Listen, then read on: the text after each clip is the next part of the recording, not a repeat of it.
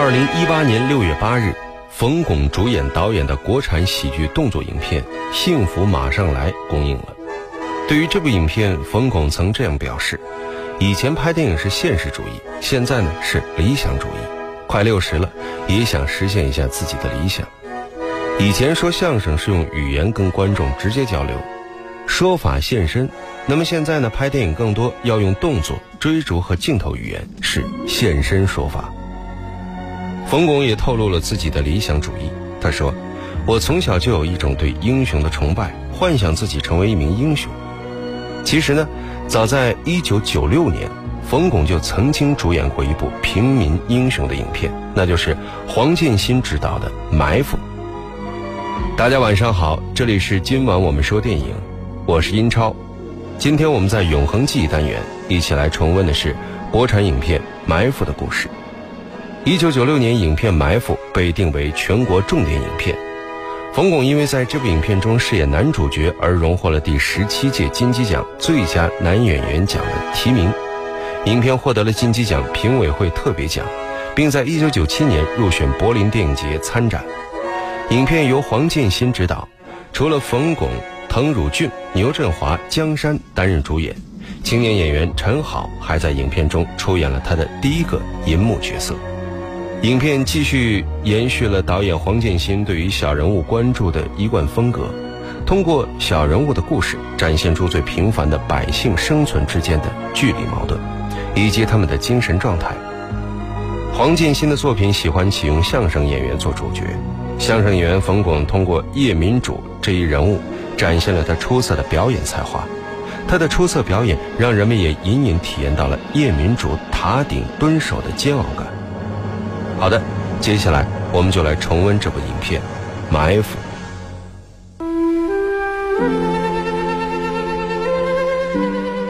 一扇窗，一扇门，一片光影，一个故事，一个世纪。今晚我们说电影《永恒记忆》。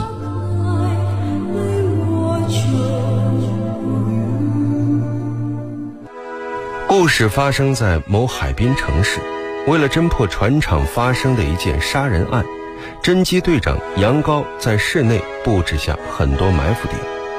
杨高让滕汝俊饰演的船长保卫科科长老田，和由冯巩饰演的保卫干事叶民主，到附近一个废弃的水塔上设了个埋伏点，监视红房子。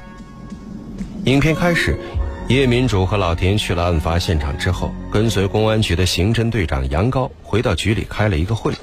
会上，杨高向大家介绍了案情。请注意，这个废弃的车站，我们一共布了七个埋伏点，等待可能出现的罪犯。第七个点由你们船长保卫科负责。我们这点在哪儿？啊，这儿。市郊的废弃火车站。小谭，照片给我。这个人是你们的主要监视对象，看起来很文气。他以前读过大学，在犯罪团伙被称为智者，很多案子都跟他有关系。他有一个嗜好，喜欢看电影。他以前经常在这一带活动。你说他是头？对啊，我知道你在怀疑。其实我布这个埋伏点儿，完全是靠直觉。在破案过程中，直觉往往很重要。万一不是呢？不是更好啊？起码可以排除一个疑犯。下面我说一下埋伏的要求。这次任务一定要保密，不许对任何人讲。执行任务过程中，不许随意离开，不许随便换人。没有接到命令。绝不能撤离，杨组长放心，我们一定完成任务。那拜托了。这个望远镜啊，是用来监视的。还有手机用来联系。这是我们重案组的紧急电话、扣机号，还有联系暗号。哎哎哎，没有情况不能乱用啊。事儿还挺多，那我不参加了。来不及了。你已经了解了我们案子的整个布置和进展，我不能保证你回去不泄密，除非把你给关起来。我还是参加吧，好赖还是个内部同志。啊，这次埋伏有补助和奖金吗？啊，当然有了，你们和公安局的同志待遇是一样的，不过奖金可得破了案才能发。按规定，我们在厂里还有一份补助，我们能领吗？这个我们就不过问了，你回去跟田科长商量。如果没有其他事儿，你们回去准备一下，埋伏从明天开始。万一那罪犯下午就到呢？有道理。埋伏从下午开始。下午，叶民主和老高来到水塔监视点时，郭冬临饰演的船厂干事邱建国早已经等不及了。嘿，你们还来呀？都几点了？我这等半天了，我都。刚才在厂子里边。哎呀，行行行行，我跟你们说啊，这是定的那埋伏点啊，看见红房子没有？一直看着呢，里头没人。废话，有人还用得着你？人公安局早派人了。因为我乐意来呀。要不冲着老田，你八抬大轿都请不动。你甭跟我这吵吵啊！有能耐找杨高去，人家定的这埋伏点啊。行了行了，别吵了，工作要紧啊。哎，记住，从明天起，中午饭和晚上饭自己带，公安局管报销啊。嘿，怎么什么都没带？水壶呢？手水打还能咳嗽。我不蛋疼。嘿，好，你要不怕拉肚子拉死，你就喝这水啊。说的胃口门先拉上。呃，我们得埋伏多长时间？那就得看公安局本事大小了。本事大呢，一两天破案了，你们这就撤了。本事小呢，一个月也是他，俩月也是他。那我搬个床来不就完了？你搬呀！你最好把电视机、洗衣机、录像机全搬来，安个家，踏踏实实监视敌情。说话你损不损你？你甭跟我这吵啊！我还有别的任务。老田，我先走了。嗯。就这样，老田和叶民主开始了轮流蹲点监视红房子的任务。老田离开船厂去换叶民主，叶民主就直奔未婚妻百灵的音像店了。夜里，两个人躺在床上，叶民主和江山饰演的百灵聊着将来。哎，嗯，咱俩结婚吧。这样不都领了吗？这人生大事总得热闹热闹吧？不想。结婚得有房子吧？哎，这不是有吗？咱俩谁跟谁呀？嘿嘿，你想的还挺美。那也得攒够钱吧？我告诉你啊，钱我可没有。钱是人挣的，谁让咱俩感情好呢？主要是精神文明。房子啊，人家只借我两个月。你这话什么么意思啊。他不接就不接。那小子是谁啊？啊？甭装傻，就是探头探脑那个。不管呢，我一见一见你看他脸就红，恶心，神不守舍的样子。他是你以前情人吧？知道你还问？你现在还爱他吗？哎，你不觉得你问这问题有点幼稚啊？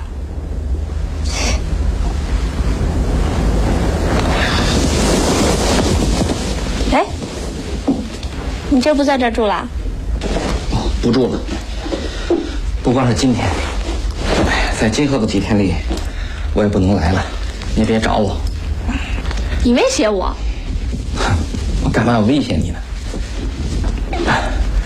我真的有任务。什么任务啊？我不能说，这是纪律。好吧，我都告诉你，我以前。是跟林道伟好过，都快结婚了。后来，他说他要去日本，就走了。就这些啊。就就这么点事儿，你还知道让你吃醋啊？怎么会呢？能有个二鬼子追你，我感觉他脸上特有光彩。宾主，你真的怀疑我啊？你不觉得你提这个问题也是很幼稚的？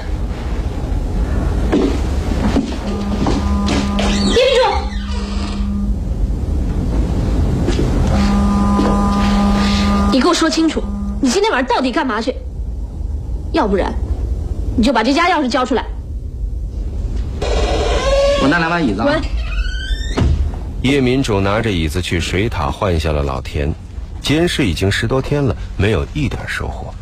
而老田这一次回家竟然没有及时来替叶民主的班儿，所以当老田终于出现在水塔楼梯口时，叶民主压抑已久的憋屈爆发了。小叶，对不起，我来晚了。你今天什么时候来？我明天什么时候来？小叶，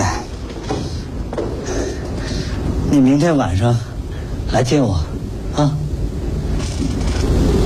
你肝病犯了？没有，家里出了点事儿，忙了一天，你快回去吧。我这人说话呀，有口无心，你甭往心里去。嗨，你这个人呢，咱们俩谁还不了解谁啊？快走吧，啊！您说，咱在这蹲了十几天了，连个屁动静都没有，跟我一块儿回去歇着吧。唉，现在是没事儿，人一走啊，准出事儿。到时候咱俩就算是玩忽职守，肯定是交代了。弄不好啊，咱俩还得到牢里当难友。哎呀，没这么严重。咱们监视的充其量是个嫌疑犯，跑了再抓嘛。公安局就是抓人的，要是问他们还得失业呢。那抓不着，再杀一家子，怎么办啊？这种事儿啊，防不胜防。我去找杨高，他愣不认识我，咱凭什么在这蹲着？杀就杀吧，也不杀咱俩。马回头无所谓。你要是李一红的父母啊，你就不这么想了。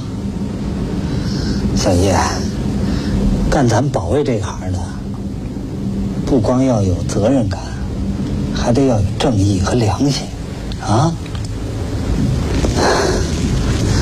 您倒是有良心了，不现在才当个科长吗？快走吧。叶民主休息了一晚后，刚刚来到船厂，就被老田的妻子拦了下来。小叶，哎，我说，嫂子来了，你看见俺家老田了吗？没看见啊？哦，有时候也能碰上。反正最近啊，厂子有点事儿，您就放心吧。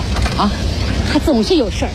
前些日子啊，只是白天出去，晚上回来。嗯，昨天可好，一夜也没回来，到现在我还没见人影呢。没回就没回吧。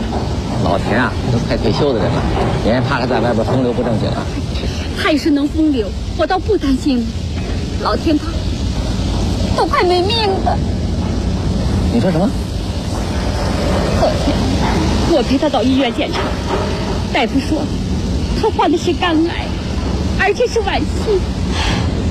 他自己知道这事儿吗？他早知道的，一直瞒着俺。我求你帮着我把他找回来吧，啊！叶民主听了老田妻子的一番话后，心疼不已，马上来到水塔。你这么早来干嘛？在家不多睡会儿？我老伴儿找你了？这老婆子，我跟她说别告诉别人。你怎么能这样呢？想穿了，这个病早晚是一死。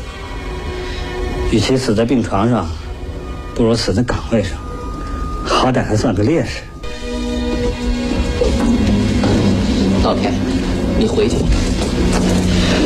有我在这盯着就行了。嗨，你别傻了，这埋伏是一天两天的事儿啊，你一个人能坚持不吃不喝不睡觉？哎，你干嘛去？我马上就回来。你这是干什么？搬家呀？有这些东西，我起码能盯个十天半个月的。您该回去了吧？你别胡闹，这埋伏是咱们俩人的任务。不，现在是我一个人的任务。你快回家，嫂子把医院给你准备好了，就等你做手术呢。你别傻了，这癌症晚期的病人，有几个能活着从医院回家的？耽误了功夫，又白花钱，算了。那你混蛋你！那死亡率不是百分之百，你在这儿待着，你不等死吗你？死就死吧，我的病我知道，也就个把月光景。那不行，你必须得走。你烦不烦人呢？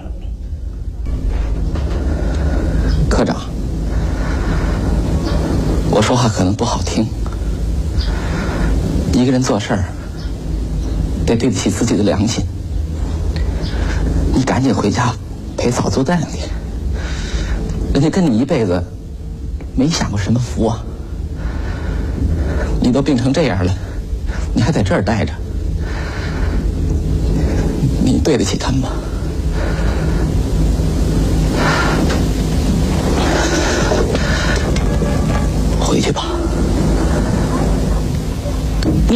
安慰他们不行吗？叶别主，咱俩交往一场，是。如果有来生，我还当你科长。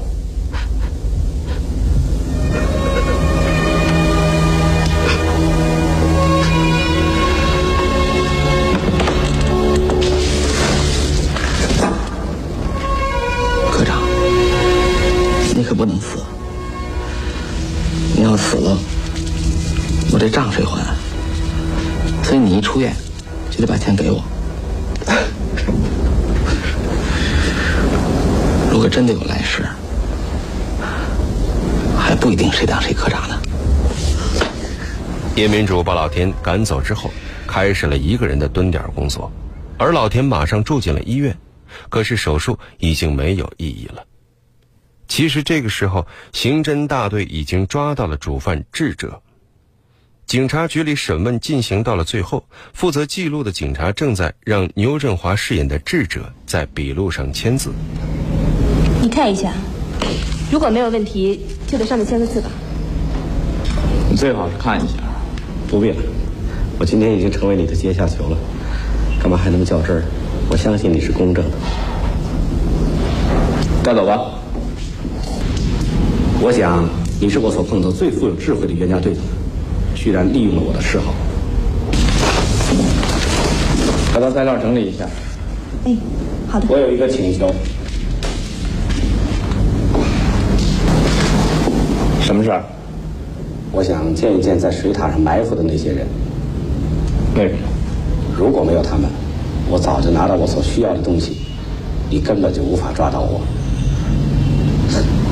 你确实比我高明，但这些手下更令我佩服，能够在这蹲守三十多天，这是一般人办不到的。你应该为你的手下感到骄傲，所以我想见一见他们。恐怕不行。如果你能够见到他们，请替我转达一句话：我敬重他们。原来，杨高早就让人通知叶民主从水塔上撤下来了。可是呢，船长保卫干事邱建国给忘了。杨高赶到灯塔时，叶民主拿绳子把头发吊在塔顶，已经饿得奄奄一息了。而此时，老田也已经在医院去世了。表彰大会上，叶民主并没有出现，因为他去找邱建国算账。叶民主的一等功还没有去接受，就因为打邱建国被关进了拘留所。还好杨高把叶民主保了出来。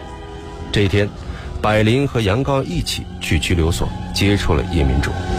民主，是杨高想办法把你弄出来的。走吧。邱建国怎么样了？惨透了，还在医院躺着呢。我以为我得判刑呢。你别以为我会感谢你。罚款了，你还得交。我给你个电话号码。你能帮查他的地址吗？干什么呀？我认识一位朋友，要不是他，可能我早从水塔上跑了。号码多少？五二六三二三九。去哪儿啊？我也不知道。这个号码是叶民主在水塔上打错的一个号码。一位老先生总在电话里说一些励志的语言。杨哥带着叶民主、百灵找到了那位沈先生。原来他是一位失聪的老人，装有闪亮装置的电话一亮，他就在电话里说励志的语言。误打误撞的，倒是帮助叶民主熬过了水塔蹲点的煎熬。经过这一次行动，杨高改变了最初对叶民主的坏印象，他开始欣赏叶民主了。叶民主，我得谢谢你。你谢我干嘛？案是你破的。恐怕你现在还不知道自己干了多么重要的事儿。那房子里藏着巨额赃款，要不是你们在那守了三十多天，他早跑了。交个朋友，我还有事儿，先走了。你怎么这样啊？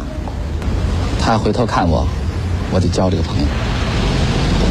叶民主虽然没有和杨高握手，但是杨高走了没多远，就回头跟叶民主挥了挥手，于是叶民主脸上也露出了得意的微笑。电影是梦想与现实的碰撞，你已经有了洞察力，你有。电影是光与影的交流，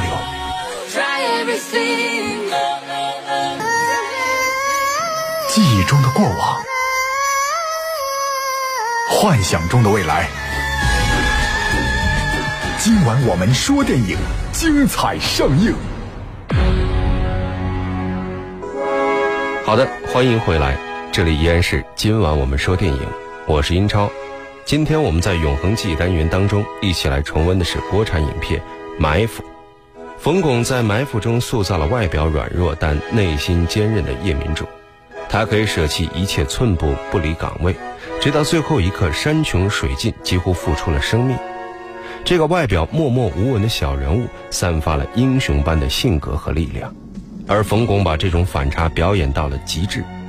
冯巩的电影有两个特征：一是和黄建新合作，二是剧本改编自小说。